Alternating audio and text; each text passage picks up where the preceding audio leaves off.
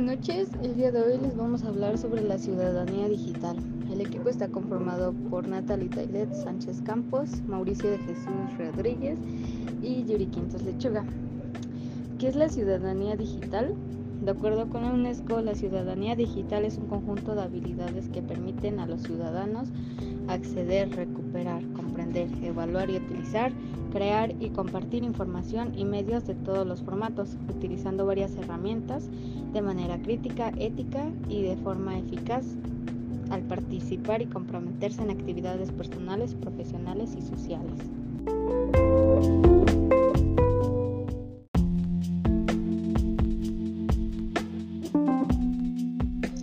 El concepto de la ciudadanía digital se ha implementado en muchos países con el objetivo de mejorar la calidad de los servicios urbanos.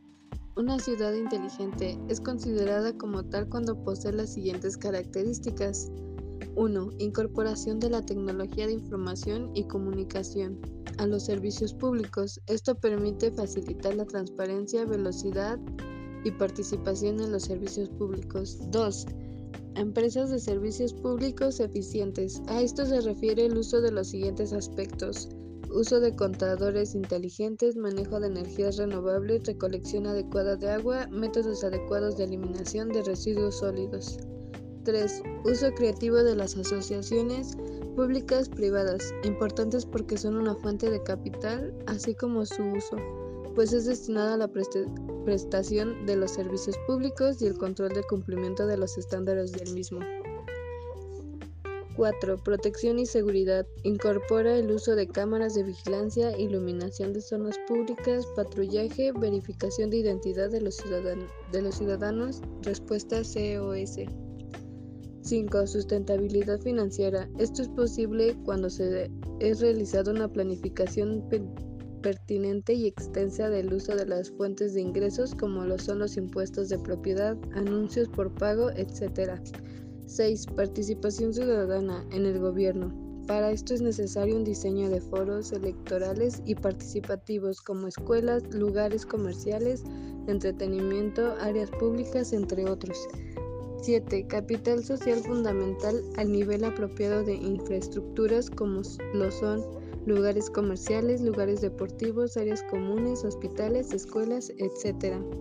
8. Planificación del tránsito. Hace referencia a la conectividad que hace que existe en la red de transporte público, lo que causa una reducción en el uso de vehículos particulares, en donde se busca la implementación del uso de coches eléctricos y vías destinadas para el uso de bicicletas. 9.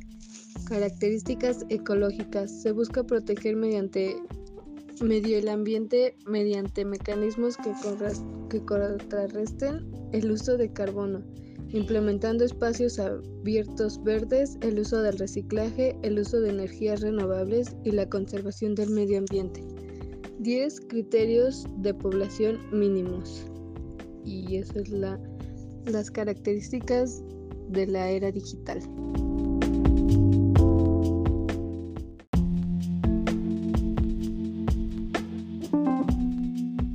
Beneficios de la ciudadanía digital, como por ejemplo, encuentra nuevas oportunidades laborales y profesionales, conocer y entender la nueva economía digital, brinda ventajas frente a otros candidatos o postulantes a un empleo, contar con un perfil atractivo, veraz y actualizado, puede dar visibilidad ante potenciales empleadores, tener y acreditar certificaciones de aprendizaje en este caso digitales, fortalece cualquier hoja de vida y vuelve al candidato que las tiene mucho más atractivo en un proceso de selección.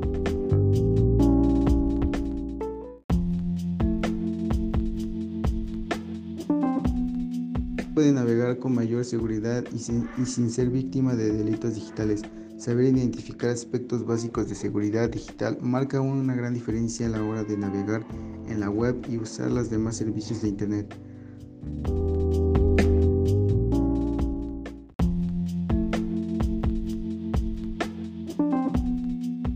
puede estudiar mucho más.